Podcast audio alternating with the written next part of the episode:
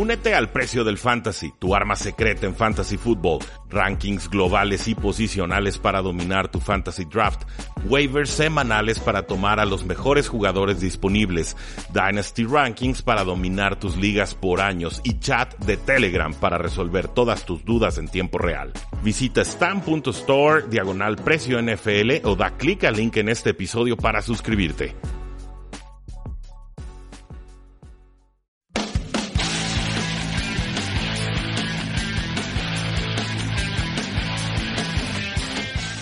Saludos a todos y bienvenidos a un programa más de Tres y Fuera, donde la NFL no termina y nosotros tampoco. Mi nombre es Rodri Jacinto, me encuentran en Twitter como arroba NFL y sobreviví a la doble cartelera de bodas que tuvimos este fin de semana, eh, con todo y fallas mecánicas importantes que no me dejaron descansar de un día para el otro. Y aquí estamos, y no perdimos la voz y le bailamos sabroso y alcanzamos a ver varios de los partidos de la NFL. Así que sin mayor preámbulo, punto número uno en este top 10 de la semana 13. Purple Rain.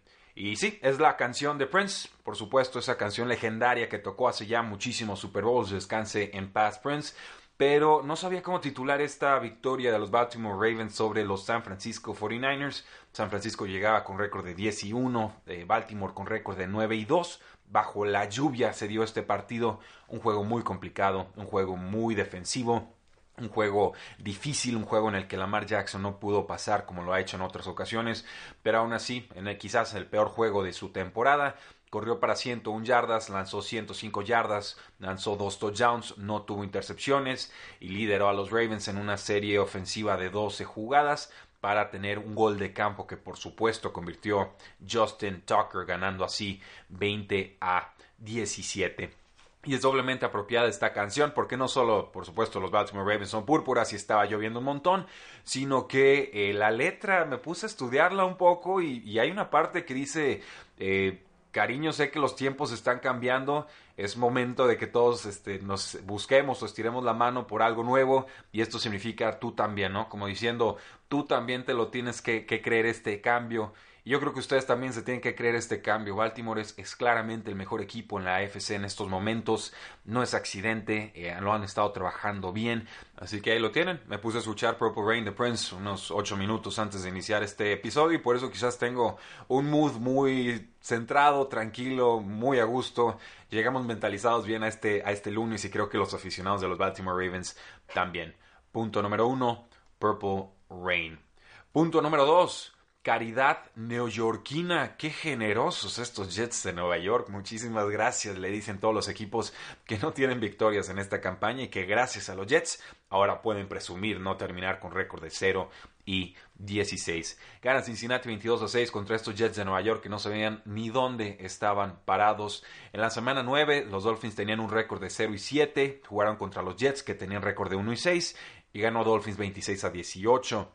Y bueno, ahora los Cincinnati Bengals entraban con récord de 0 y 11. Su defensa era la peor en la NFL por yardas eh, por jugada. permiten 6.5 yardas por jugada. Eh, son los peores en cuanto a yardas por intento de pase. Son los peores en cuanto a yardas permitidas por partido. Son los peores en prácticamente todo lo que ustedes busquen y manden. Nadie había anotado menos de 16 puntos contra estos Cincinnati Bengals que no saben defender. Y los Jets anotaron 6. Increíble, el primer equipo en toda la temporada que no encuentra la zona de anotación contra Cincinnati. Es más, ni siquiera visitaron la zona roja. Con esta derrota, los Jets de Nueva York se convierten en el primer equipo de la historia de la NFL en perder contra dos equipos con récord 0 y 7 o peor en una misma temporada. Increíble lo de los Jets de Nueva York, borrón y cuenta nueva. Eh, no vean la cinta de juego Jets, no, no hay nada que rescatar de la pobre actuación que tuvieron esta semana. Me avergüenzo de haberlos tomado en serio, pero eh, no se diga más. Punto número dos, caridad neoyorquina. Punto número tres, Pittsburgh lo empezó y Pittsburgh lo terminó. Salió en esta semana Freddie Kitchens con una playera que según él le regaló su, su hija o sus hijas que decía Pittsburgh started it. Eh, Pittsburgh lo comenzó, eh, Pittsburgh inició el pleito refiriéndose a ese primer encuentro que tuvieron Cleveland y los eh, Pittsburgh Steelers y que por supuesto terminó la suspensión indefinida de Miles Garrett y de suspensión de un juego de Gunjobi, un Pouncey también estuvo fuera dos juegos, en fin, todo ese cataclismo de suspensiones y lo de Mason Rudolph que terminó sin casco y, cascado y demás. Bueno, Steelers gana 20 a 13 contra estos Cleveland Browns que empezaron 10 a 0 y después no pudieron hacer absolutamente nada. Devlin Hodges eh, pues no jugó bien, diría yo. De hecho, jugó de forma mediana o hasta pobre, pero 14-21 pases, 212 yardas, un touchdown, una intercepción, poquitas yardas por intento de pases. Es, en realidad es mi reclamo contra él. Pero reactivó a James Washington, cuatro recepciones, 111 yardas y un touchdown. Es el receptor más importante en estos momentos que tienen los Pittsburgh Steelers y de alguna manera tienen récord de 7 victorias y 5 derrotas, buena oportunidad de colarse a postemporada, 20 puntos sin respuesta contra unos Cleveland Browns que insisto, eh, no sabían qué estaban haciendo. Si estás 10 a 0 arriba y te hacen ajustes al medio tiempo y, solo notas un gol de campo en el regreso, pues obviamente tu equipo no está muy bien coacheado, que digamos. En fin, eh, el mismo Odell Beckham Jr. no tuvo más de 30 yardas, esto ya no es novedad, no está funcionando aquí. No sé cuál sea la solución, pero yo creo que Freddy Kitchens no la va a encontrar. Una lástima, eh, Baker Mayfield con un año que parecía ir mejorando, pero en realidad bastante flojo. Tercero en la NFL en cuanto a intercepciones, tiene 14 solamente detrás de James Winston de los Tampa Bay Buccaneers y de Philip Rivers. Punto número 3, Pittsburgh lo empezó y Pittsburgh lo terminó. Punto número 4, y esta le va a doler a alguna afición. Y ni modo, si no les gusta, díganle a su equipo que juegue mejor. Punto número 4, Fly, Dolphins, Fly. Ganan los Delfines 37 a 31 contra las Águilas de Filadelfia, en lo que no puede resumirse de otra manera que eh, simplemente una decepción. Una decepción total. Filadelfia tenía todo servido para aprovechar el tropiezo de los Patriotas ante los Buffalo Bills en el Día de Acción de Gracias, en el Turkey Day y nada. Y además les jugaron, les hicieron una jugada en zona de anotación tan humillante, tan absoluta, tan devastadora, que no voy a alcanzar a resumirla en este episodio, simplemente voy a decir que eh, jugadores de equipos especiales, entiéndase, creo que el pateador y el punter se combinaron para un pase de touchdown y una recepción de touchdown en cuarta oportunidad en una de las formaciones más extrañas que ustedes verán en su vida. Solamente estaba un centro y estaba un teórico coreback y no supieron qué hacer las Águilas de Filadelfia. Se alinearon bien, pero la ejecución defensiva fue pésima. Tienes un centro, alguien, alguien ahí centrando la pelotita y solo puede bloquear a una persona. Hasta donde yo sé, normalmente un jugador que no se especializa en bloqueos solo puede bloquear a una persona. Entonces, si hay dos contra uno, ¿Por qué el extra no presiona al que tiene la pelota? No entiendo. El linebacker duda y ahí les convierte en un touchdown humillante, decepcionante, triste que resume lo que ha sido Filadelfia esta campaña. Ni está, ni se le espera, no van a mejorar este año, no, en serio, no veo por dónde. Este tenía que ser el juego de la recuperación. Y anotaron 31 puntos y ni así les alcanzó. Eh, muy preocupante y sobre todo eh, agradable ver a Devonta Parker convirtiéndose en Randy Moss. Este juego eh, le hizo un muy grato tributo a Randy Moss. Y bueno, ahí está la prueba. Quizás algunos receptores solo necesitan 5 años en la NFL para empezar a mostrar de qué están hechos. Entonces, bien por Devonta Parker, bien por los Delfines de Miami, bien por Brian Flores. Jugada muy ingeniosa que ejecutan bien. Pero lo de los Águilas de Filadelfia, Dios mío. Punto número 4, Fly Dolphins Fly. Punto número 5, corren a Panthers y no solo les corren, sino creo que tienen que correr a todos. ¿Qué clase de partido nos regaló Washington en esta ocasión? Eh, Carolina, bueno, entiendo que han tenido muchos problemas, que son el peor equipo defendiendo la corrida, pero que te haga esto, un equipo con dos victorias y nueve derrotas, el equipo número 28 en cuanto a yardas terrestres totales de la campaña, y que además te lo hagan de tan fea forma que te corren 248 yardas y tres touchdowns. ¿En, serio? ¿Así de mal están las Panteras en estos momentos? Gana Washington 29 a 21 contra unas Panteras de Carolina que, como otros tantos equipos, quedaron desenmascarados en esta semana 13. Una jugada en cuarta y gol. Carl Allen tenía un pase abierto, sencillo, fácil, a la derecha, al flat, con Jairus Wright.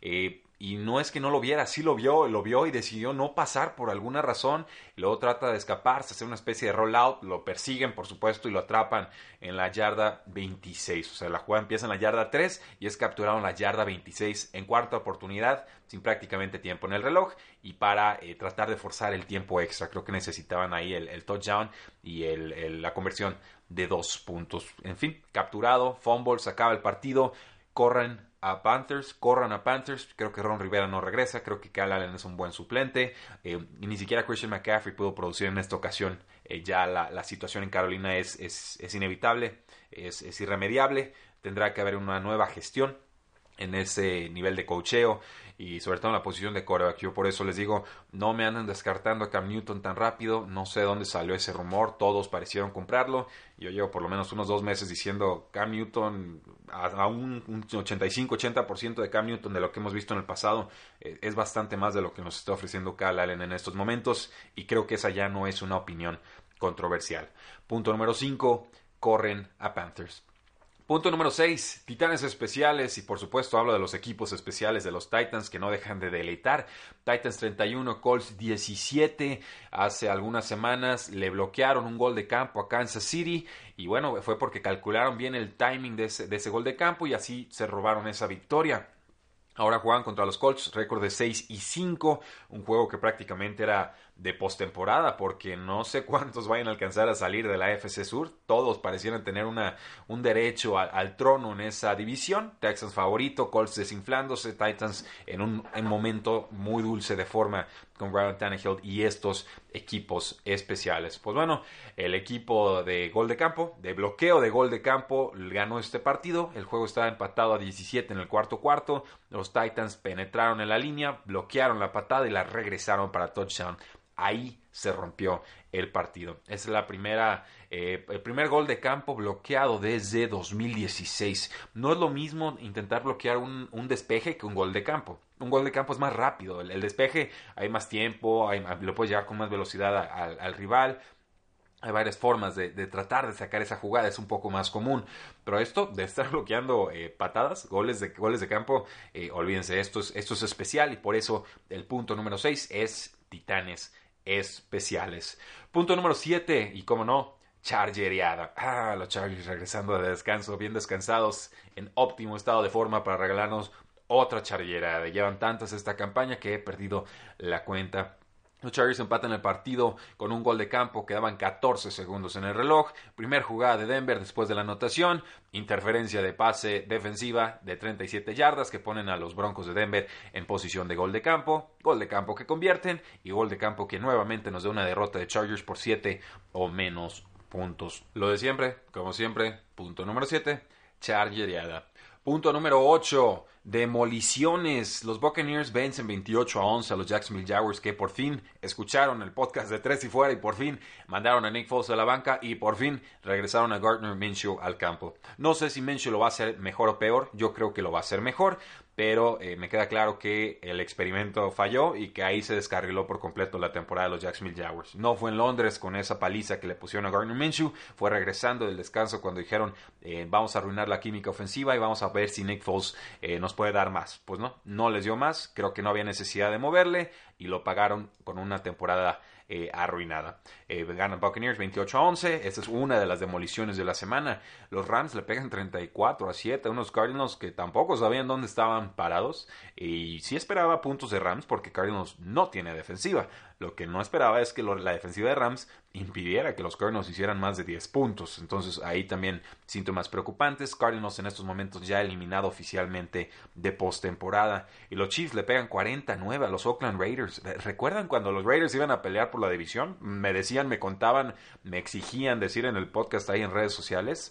Eh, no, o sea, van bien, van mejorando, pero falta. Y este, este resultado es prueba de cuánto, cuánto, cuánto les falta. Eh, Derek Carr, yo entiendo, tuvo un mal partido y demás. Sus receptores no le están ayudando mucho. Terrell Williams había sido el receptor número uno casi toda la campaña. Lleva, desde que regresó de lesión, completamente desaparecido. Eh, Darren Waller empezó fuertísimo, se ha ido desinflando un poco, aunque aquí acaba con unas 100 yardas. Entonces, sí, los Raiders tienen algunas piezas prometedoras. Tienen un cocheo que eleva en general el nivel de corebacks mediocres a, a bueno y del nivel de corebacks buenos a, especial pero falta mucho talento, falta mucho roster y ya no los querían poner ahí en el, en el Olimpo, o por lo menos en las escaleras del Olimpo de la AFC. No, falta mucho y ahí está, lo habíamos dicho, los Chiefs eh, los subestimamos porque estaban muy lastimados y habíamos olvidado lo explosivos que podían hacer. Aquí lo hicieron por la vía terrestre, veremos si pueden reencontrar su estilo de juego eh, aéreo. Así que punto número 8, eh, demoliciones. Punto número 9, y cómo no, hay que hacer sangría, impotencia patriota. Nada parecía funcionar de los Patriotas en esta derrota contra los Houston Texans 28 a 22. Y todos se van a enfocar en la ofensiva, que es justo y también la, seguramente la vamos a criticar eh, Chu y yo en el programa de, mañana. Los receptores no están generando separación, no hay velocidad, no, no, están entendiendo con Tom Brady. Y si le sumas que hay algunas lesiones en la línea ofensiva y que también hay síntomas claros de, regresión en el juego de Brady, eh, pues no, no está funcionando esa, esa, ofensiva. No está, no se le espera. Estamos en la semana 13. Hay poco tiempo o margen de maniobra para tratar de, de encontrar alguna bujía ahí que pueda prender o encender esta ofensiva. Eh, pero con la línea ofensiva que tienen y el juego terrestre tan dañado en esta campaña, tan limitado, no veo cómo puedan replicar la fórmula de la temporada pasada. Pero ahora en el costado defensivo del balón, y sobre todo porque la ofensiva no estaba sosteniendo eh, mucho tiempo de posesión, o sea, estaban dejando un poco expuesta a la defensiva, me, me, queda claro que el cover zero blitz que ha estado usando Patriotas esta campaña quedó descifrado por Deshaun Watson, que tuvo un juego fenomenal, formidable, todas las lecturas las estaba haciendo en tiempo y forma estaba atacando las zonas cortas intermedias del campo cada que lo dejaban sin safeties en la, en la zona profunda por querer mandar ese blitz, ¿no? Que, que, no siempre se llegaba con los Patriotas de Nueva Inglaterra. Ese blitz cover zero o cover zero blitz es muy agresivo y le ha funcionado a Patriotas casi toda la temporada, pero contra Lamar Jackson no funcionó del todo y contra otro quarterback móvil de Sean Watson tampoco le, funcionó bastante bien. Entonces, ojo ahí porque en el costado defensivo, sí, como tocado por varita mágica de Sean Watson, la descifró esa, esa defensiva. No sé si sea repetible o replicable, porque eh, generalmente esa presión sí llega y ha llegado toda la temporada. Va a ser interesante ver qué clase de ajustes hace Bill Belichick si se vuelve a enfrentar a los Houston Texans y por supuesto también a los Baltimore Ravens. Pero aquí este juego y la cara de Brady lo decía todo. Este juego evidencia, punto número 9, impotencia patriota. Y el punto número 10, las estrellas de la semana 13. Tenemos varias para todos ustedes. Jared Goff de Los Ángeles Rams completa 32 de 43 pases para 424 yardas y 2 touchdowns. Lindo partido Jared Goff, bienvenido de regreso a la temporada. Ryan Fitzpatrick de los Dolphins, 365 yardas y 3 touchdowns. Bien jugado Fitzpatrick y Devonta Parker. Dak Prescott de los Vaqueros de Dallas, sí, le sufrió 355 yardas, 2 touchdowns. Mitchell Trubisky de los Osos de Chicago, eh, ¿qué tal despertando el, el MVP Mitch? 338 yardas y 3 touchdowns. Tom Brady no tuvo un buen partido, pero se llenó de estadísticas, ¿no? De stats huecos al final del duelo. 326 yardas y 3 touchdowns. Eh, con los corredores tenemos que empezar con Derek Henry de los Tennessee Titans, 149 yardas y un touchdown. Eh, Derek Henry en modo decembrino es mucho Derek Henry. Ojo en San Francisco, Raheem Mostert desplazó a Tevin Coleman, tuvo 19 acarreos, 146 yardas y un touchdown. Hay que vigilar su estatus junto al de Matt Breda. Tevin Coleman me parece que está quedando relegado.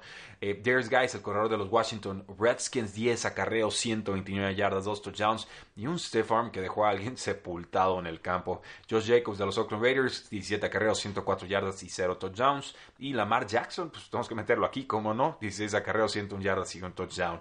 Con los receptores, Robert Woods de Los Ángeles Rams sorprende, tuvo 19 targets, 13 de ellos atrapados para 172 yardas y 0 touchdowns. Devontae Parker de Miami, 7 recepciones, 159 yardas y 2 touchdowns. Ya lo dije en modo Randy Moss. Kenny Golladay de los Detroit Lions, 4 recepciones, 158 yardas y un touchdown. Anthony Miller, el receptor de los Osos de Chicago, lindas últimas semanas que ha tenido, eh, revalidando mi apuesta a Dynasty, por ahí lo compré en pretemporada y ya me estaba preocupando, pero no, el talento no se pierde, solamente las circunstancias o las lesiones hacen que no siempre pueda aflorar. Anthony Miller, Chicago, 9 recepciones, 140 yardas. Y Alson Jeffrey de las Águilas de Filadelfia, sí, perdió su equipo, pero tuvo 9 recepciones, 137 yardas y un touchdown. En cuanto a líderes defensivos, pues ¿qué les parece Cameron Jordan que tuvo cuatro capturas de coreback sobre Matt Ryan. Carlos Dunlap de los Cincinnati Bengals tuvo tres capturas de coreback. Bradley Roby de los Houston Texans, buen partido, aunque intermitente, ¿no? Daba luces y luego unos apagones tremendos. Una captura y además una intercepción. Ezekiel Barrett con los Tampa Bay Buccaneers, dos capturas, está en un ritmo tremendo, este frenético, este jugador. Y Marcus Davenport de los eh, New Orleans Saints, dos capturas de Cora. Qué bueno que Davenport esté despertando, esté mejorando, está, está cimentando muy bien esa defensiva de los Saints. Entonces, esos, damas y caballeros, son nuestros jugadores destacados en esta semana 13. Y eso, damas y caballeros, es su podcast de la semana número 14. Estamos ya muy cerca de la postemporada. Ya podemos hacer, por supuesto, conclusiones más definitivas sobre cada uno de estos equipos. Pero, pero queda, queda campaña, queda un mes. Vamos viendo cómo va evolucionando la NFL, porque la NFL no termina. Y nosotros tampoco. Tres y fuera.